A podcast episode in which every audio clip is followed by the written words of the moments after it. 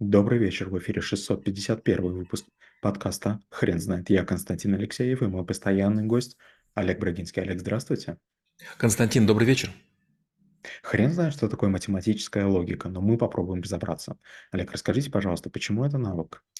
Логика математическая– это такой аппарат преобразующий, с помощью которого можно различные предметы э, превратить в уравнения, после чего их решать. Знаете, многие люди не догадываются, в чем сила математики. Они полагают, что алгебра, геометрия, тригонометрия– это, в общем-то, и все. К счастью, это не так. Вы можете гипотетически рассчитать многие сложные процессы, используя какие-то концепции или модели. Получается, что есть формальная логика, есть система обозначений математических и так далее.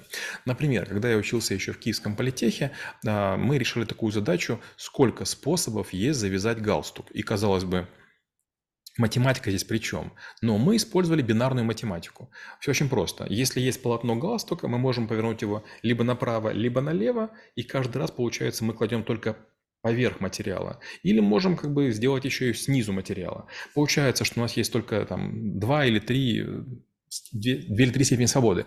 И мы высчитали, что всего есть 127 теоретических способов завязать галстук. И, конечно, когда мы проверили, оказалось, что большинство узлов уже имеют название и используются. И, казалось бы, вот математика и завязывание галстука. Другой пример. У меня, когда мы познакомились с моей супругой, а, мы были разногласия. Мы чуть разные по возрасту, ну и там она там, одной территории, а другой территории. Но я как математик начал записывать наши конфликтные дни. Вот мы какие-то дни как бы сильно с ней начали ссориться. И через время я вы, вы, вывел уравнение, и я знал, в какие дни нужно быть более осторожным. И мы перестали ссориться. Получается, я использовал математику в реальной жизни для того, чтобы сдемпфировать там вот какие-то там э, циклы, которые есть у другого человека.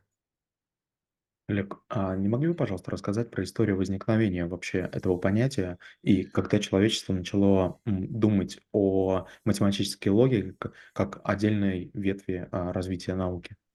Трудно сказать. Я тяготею к тому, чтобы все приписывать Аристотелю. У него, кажется, был труд, э, назывался «Первая аналитика», который касался формальной логики, где он использовал различные обозначения. И вот, среди прочего, он рассматривал силологистику. Это правило вывода одних высказываний из других, э, которым пользовались софисты для того, чтобы в суде доказывать все, что угодно.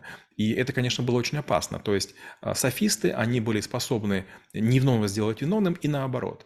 И получается, возникал вопрос о формальности логики и неформальности. Формальная логика, она правильная по форме, но суть может быть искажена. Неформальная, она сложнее, она не аристотельская, но тем не менее.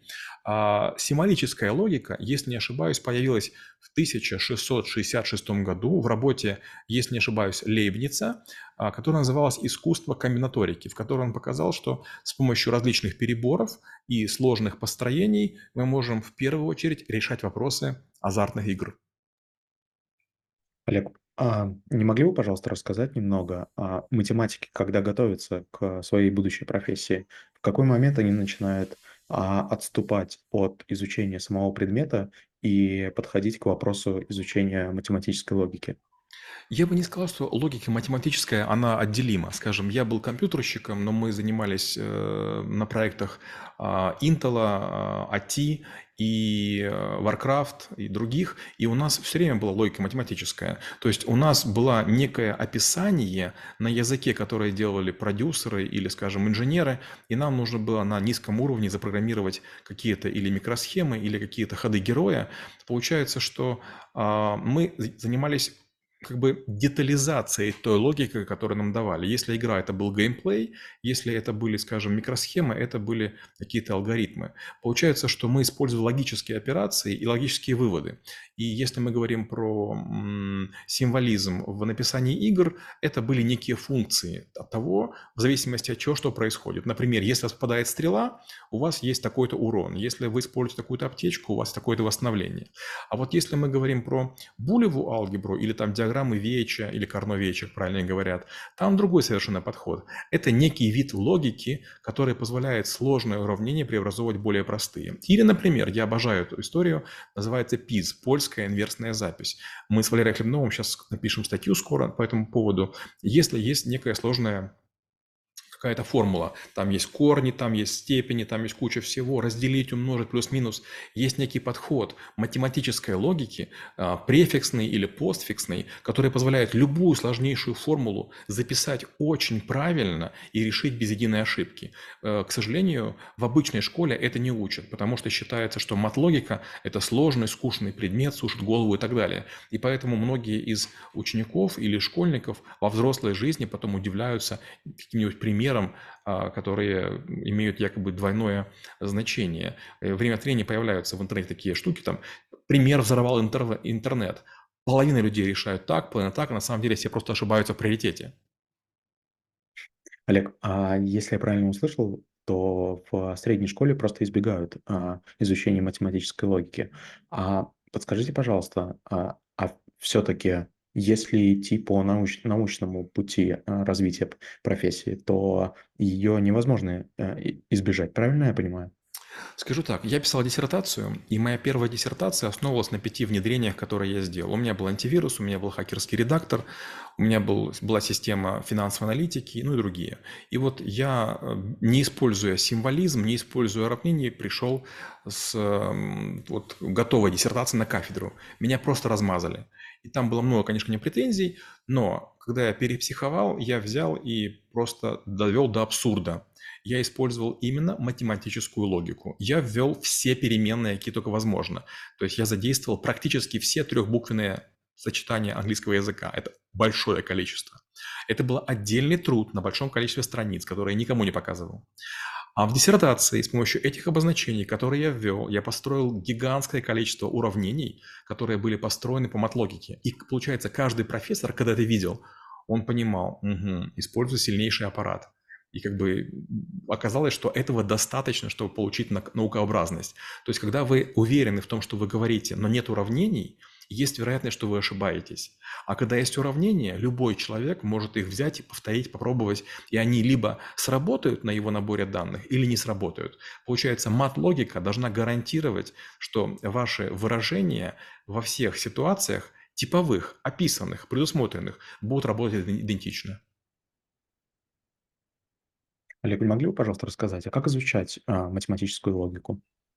Вы знаете, ее очень тяжело выучить самому, потому что если вы будете смотреть а, учебники, это очень скучно.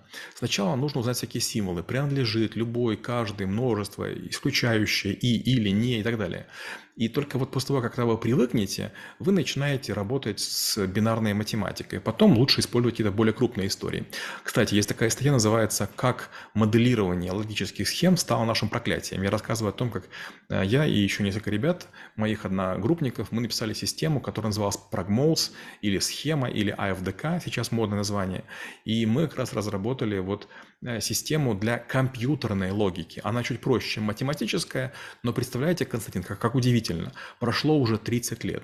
Никто на территориях вот СССР не создал ничего лучше, чем сделали мы. То есть, получается, это настолько такая вещь зубодробительная, что мало кому приходится в голову это делать. Кафешку открыть – это интересно. А вот такая сложная логика, компьютерная или математическая, это прям надо напрячься.